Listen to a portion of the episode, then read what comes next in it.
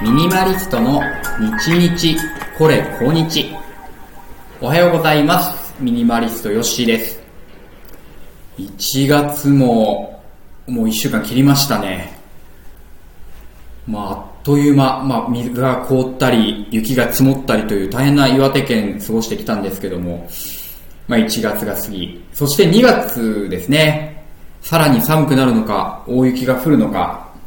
去年はそれほどでもなかったんですけども、まあ何分天気のことなので、となかなか人様では判断できないところですから、うん、まあ本当に願うしかないですね。もうちょっと水が凍ることはありませんようにと願っております。はい。じゃあ今日の話題なんですけども、この前ちょっと話したかな？もう一回話すかもしれないんですけど、こうまだまだハマっている本の話をさせてください。えー、ウォールデン、森の生活という本ですね。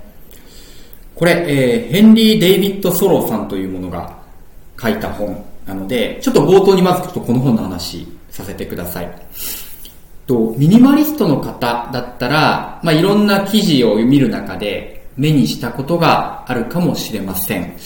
えー、19世紀のアメリカの思想家と呼ばれている方で、まあ、アメリカの、まあ、大量生産、大量消費の、まあ、生活がですね、まあ、徐々に膨れ上がってくる時代にあって、それってみんな幸せですか？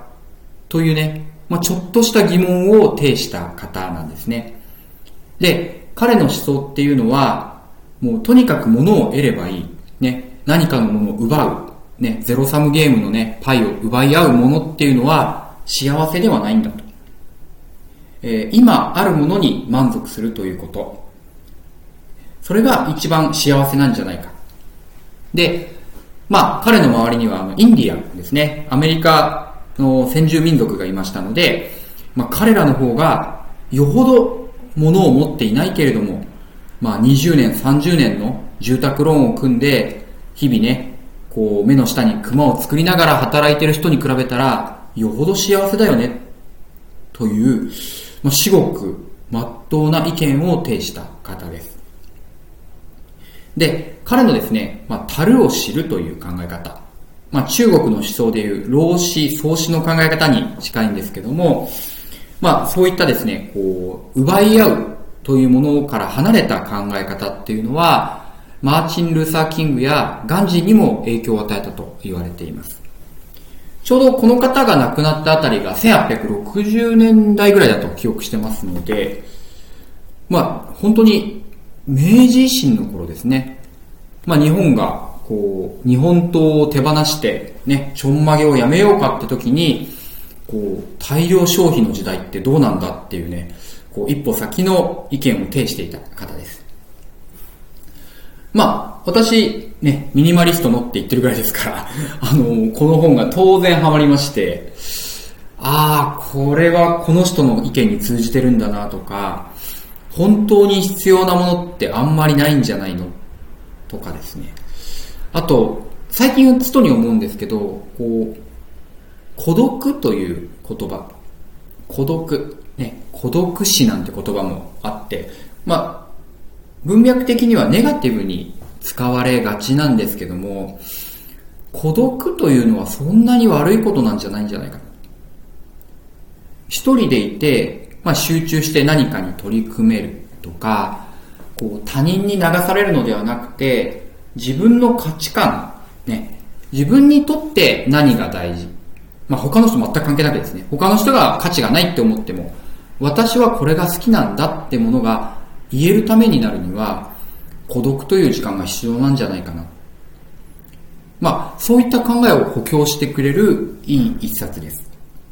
実際、ヘンリー・デイビッド・ソローは森の中、これがウォールデンって言うんですけど、ウォールデンという地域で、えー、一人暮らしをするんですね。人里離れた森の中、えー、池の湖畔に自分で小屋を建てて、2年と2ヶ月一人暮らしをします。で、その中の思索の中で、この本を書かれたっていうことなんですね。孤独であることの大切さ。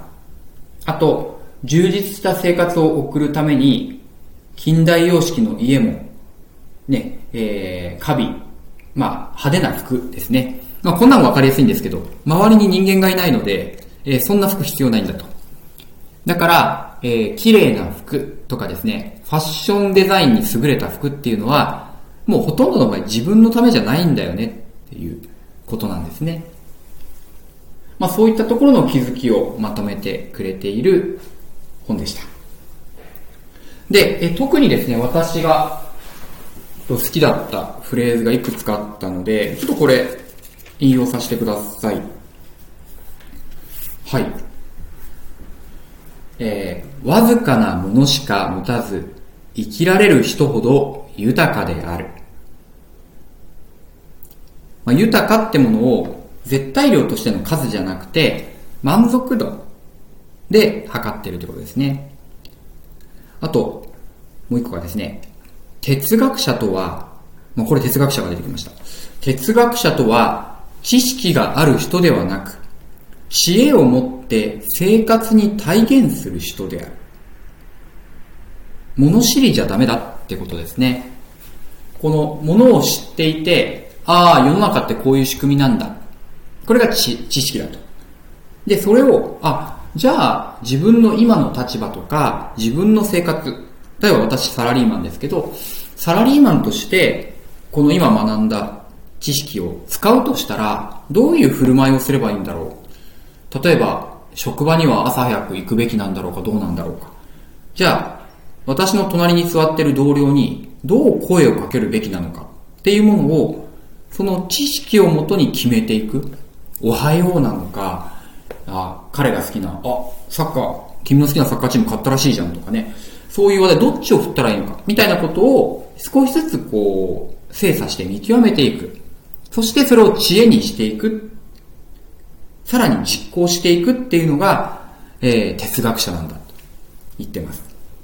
ちなみにこれですね、えー、日本の哲学者、三木清さんという方も同じことを言ってまして、えー、この人は幸せですね。幸福とは何かっていうのを論じたときに、えー、幸福ってのは、まあ、自分の気持ちよさ、えー、満足している満足感でもあるんだけども、えー、綺麗な声を出す鳥が、ね、その鳥が声を出して歌うように、外に見えるものである。逆に見えない幸福感っていうのはもしかすると偽善なのかもしれない。みたいなことを言ってました。だから、外から見えるものになって初めて、えー、知識とか幸福感っていうのは深まっていくんだなということですね。まあ、二人の言葉からさらに深まりました。そして、えー、もう一つご紹介しておきます。彼が家を持っているのではなく、今や家が彼の所有者なんだ。彼が家を持っているのではなく、今や家が彼の所有者なんだ。これはですね、えー、ソローがこの住宅ローンに苦しんでいる近隣の人たちを見ながら話をした一節なんですね。えー、みんなが一軒家を持ってるから、私も一軒家を買いたい。買いたい。で、買いました。ただそこには毎月のローンが入ってきて、もうその家のために働かなければならない。ローンを払うためにお金を稼がなければならないという発想にみんななっている。これって幸せですか？という疑問を呈した時のセリフですね。で、これあの、二人の人を思い出しまして、一人は、え冒頭お話しした老子、創子ですね。この人たちがこんな言葉を言っています。物を物として、物に物とされず。まあ、漢文体なのでちょっと言い回しが難しいんですが、あの、物を物として使いなさいよと。で、あなたは人なんだから、物扱いされちゃダメですよ。ね。どっちが主人なのか、見極めなさい。というのがこの言葉です。まあ、同じこと言ってますね。で、あともう一人がですね、サピエンス全史を書かれたえー、ベストセラーになったあの人類史を書いた本ですが、サピエンス伝史を書いたユバルノア・ハラリさんという、えー、イスラエルの歴史学者ですね。この方が、えー、文中、小麦ですね、農作物の話をした時に同じような言い回しを書いてました。えー、我々は小麦を育て始めて、えー、幸せになったんだろうか。我々は小麦を扱って自分たちの生活を高めたのか。いや、違うことも言えるだろうっていうんですね。小麦という生き物が、えー、自分の種を増やすために扱われてるんじゃないか。あの、いわゆる小麦粉っていうのはですね、中毒性がとても高いと言われていて、まあ我々ご飯とかパンをね、手放せない生活を送っています。まあ、そういった、こう、動ける人間に、えー、いわゆる麻薬を与えることで、自分たちの種を増やそうとしている。つまり、我々が小麦を育ててるのではなく、小麦が我々を手足のように扱ってるんではないか。というね、えー、ユバルノワハラリの一節がありました。えー、とても印象的でした。まあそこがですね、このユバルノワハラリ、老子、そしてソローが言っていることなので、まあ時代と場所、人がですね、違えども、こう、物を物として、物に物とされないという考え方、まあ本当にこれは持っていたいなと感じます。はい。ちょっともう一つまた別の話題も話そうと思ったんですけど、ちょっとこの話熱くなってしまって、えー、気づいたら11分でございました。はい。えー、そんなわけで今日は、ウォールデン森の生活、ヘンリー・デイビッド・ソロのお話をさせていただきました。また不定期で更新したいと思います。聞いてください。ありがとうございました。